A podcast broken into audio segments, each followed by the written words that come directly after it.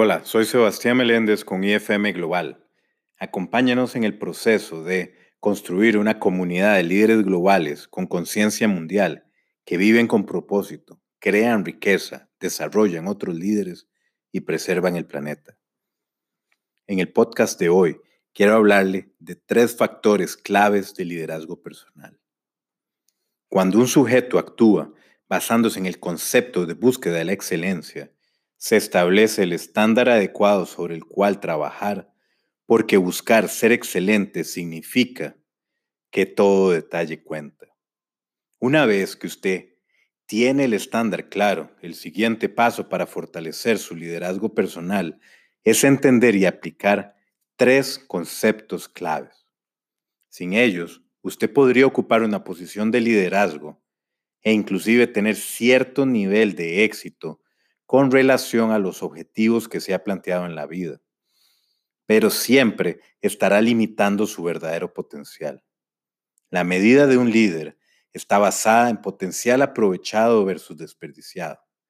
Cada persona tiene que medirse individualmente porque las condiciones de vida, las oportunidades y los conocimientos son distintos.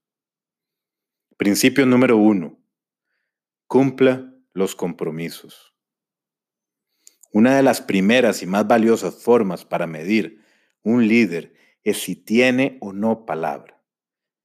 El diccionario de la Real Academia define compromiso como una obligación adquirida. No dice, lo hago si me siento bien. Tampoco, si el otro sujeto no me dio lo que necesitaba, entonces yo no pude.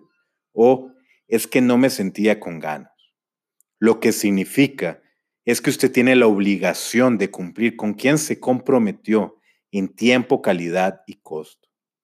Cuando uno es percibido por otras personas como alguien que tiene palabra y que cumple los compromisos, automáticamente se genera respeto y todos sabemos que se gana comportándose consistentemente de una manera honorable.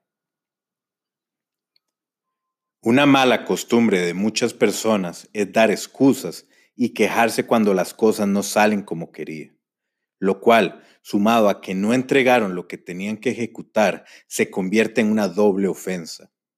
Principio número dos, disciplina y consistencia. Otro factor que es imprescindible que tenga un líder es disciplina y consistencia en el desempeño. Todo el mundo tiene la capacidad de lograr cosas muy buenas una vez. La búsqueda de la excelencia lo que dice es que la excelencia es un hábito, por lo cual es indispensable consistencia en los estándares en el tiempo.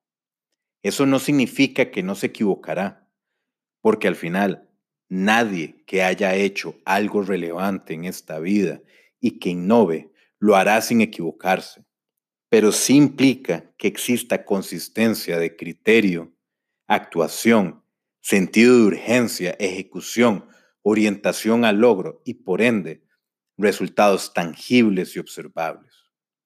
Principio número 3. Control emocional. La mejor métrica de la calidad de liderazgo de alguien es qué tanto control emocional tiene y eso no se refiere a represión de emociones, bloqueos emocionales, no sentir o decir que el sentimiento es malo. Lo que significa es que el líder mantiene un nivel de calibración de sus emociones que le permite una respuesta congruente de acuerdo con las circunstancias y que el comportamiento se alinea con la estrategia. Es muy fácil enojarse y frustrarse cuando las cosas no salen como uno quiere. La falta de control emocional vuelve reactiva a la gente y no les permite mantener una línea estratégica.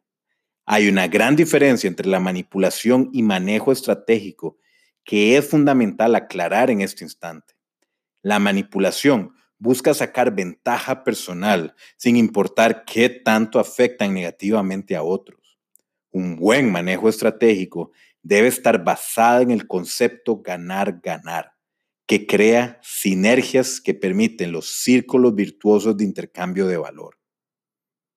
Tener la capacidad de elegir la reacción emocional ante una situación muestra contundentemente el nivel de liderazgo que tiene un líder. Si usted desea aprovechar al máximo su potencial, no olvide fortalecer estos tres principios de liderazgo personal.